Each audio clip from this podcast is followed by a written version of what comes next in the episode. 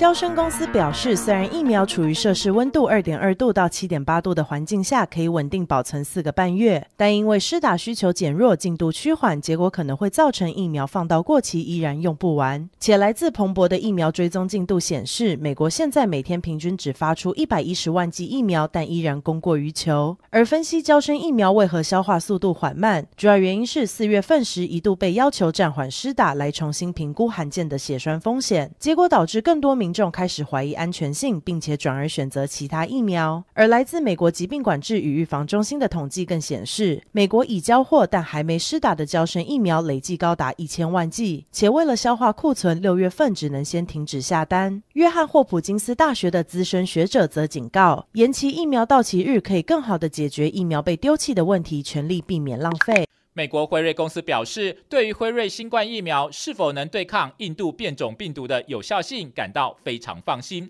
主要原因是现存疫苗的防护力依然相当好，不止可以罩得住，且研究也确认，目前并不需要开发全新的特殊疫苗来对付 Delta 变种病毒。另外，辉瑞公司也在全世界都设立起监测系统，一旦出现有任何新变异，就会立即展开测试，来确认目前的疫苗可以对变异。体产生哪些效果？至于许多民众最关心的何时会推出疫苗补充加强针，辉瑞公司表示，目前仍在研究当中，且根据研究数据，民众在打完第二针之后，至少要等八个月之后，也就是最快可以在今年八月之后获得加强针。除此之外，随着全美逐渐迈入群体免疫，辉瑞公司预估未来的疫苗发展方向会先致力于重新改良现有的新冠疫苗，希望有一天可以解除掉超低温储存需求，并且要争取获得五岁以上儿童的使用批准。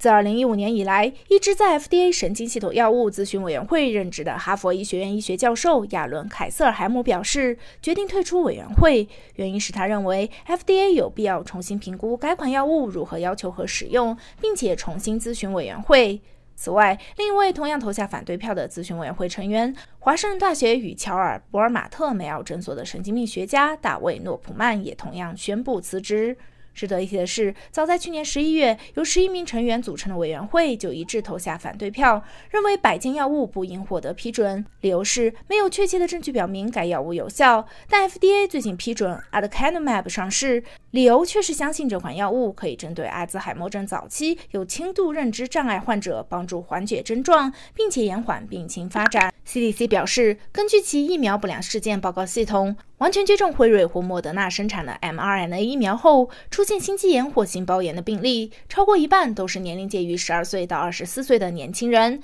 且在全美分布的所有疫苗中，这个年龄组所占的比例不到百分之九。而截至五月三十一日，该机构已收到该年龄段共出现两百七十五例心肌炎或心包炎的病例报告，因此科学家预计病例数大约会有十例到一百零二例之间。值得注意的是，大多数的病例都会出现在男性身上，且出现症状的平均时间大约为两到三天。另外，预估高达百分之八十一的患者都可顺利康复。至于另一个安全监测系统所显示的疫苗安全数据链，是十六岁至三十九岁的人在接种第二剂 mRNA 疫苗后发生心脏炎症的发病率，会比接种第一剂后所观察到的发病率还要高。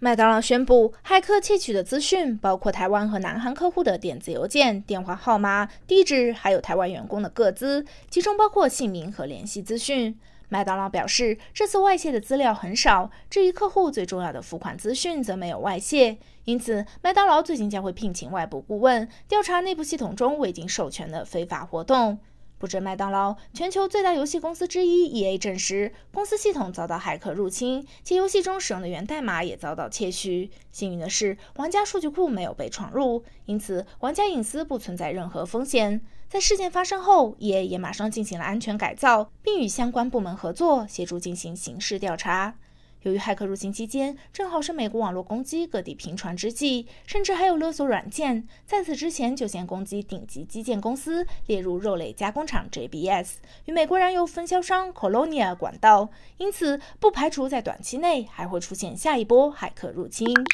FDA 表示可以将娇生疫苗的保质期从原先的三个月改为四个半月。另外，根据州和联邦卫生官员的说法，政府已经暂时停止了交生新冠疫苗的发货，以此帮助积压的未使用疫苗可以在到期日期之前完成注射。以俄亥俄州为例，州政府还因此而发布一项紧急呼吁，要求注射更多疫苗，因为俄亥俄州大约有二十万剂交生疫苗将于六月二十三日到期。此外，马里兰州、俄克拉荷马州、阿肯色州、密歇根州、伊利诺伊州等地的卫生官员还表示，最近几周都无法订购新的娇生疫苗，原因是这些州都已经拥有足够的疫苗。根据美国疾病管制预防中心估计，在美国总共发出大约两千一百万剂娇生疫苗，且只有一半以上已经使用。与辉瑞和莫德纳疫苗的注射量相比，比例低很多。不过，娇生疫苗只需要打一针，这意味着它可以帮助到更多偏远地区的民众更快接种疫苗。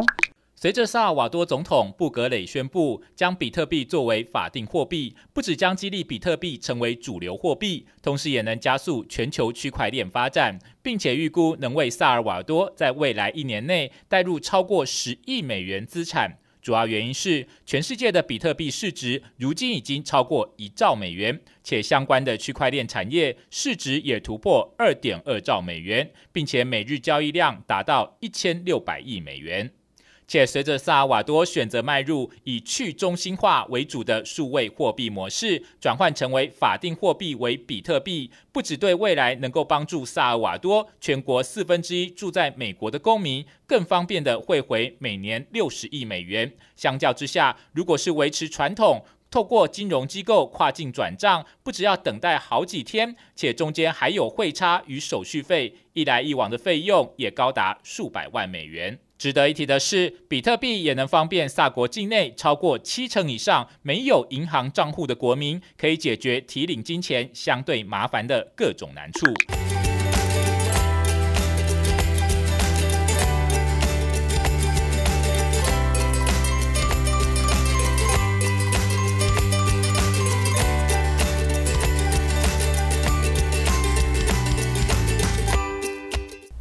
大家好，我是悠悠小主播 Olivia。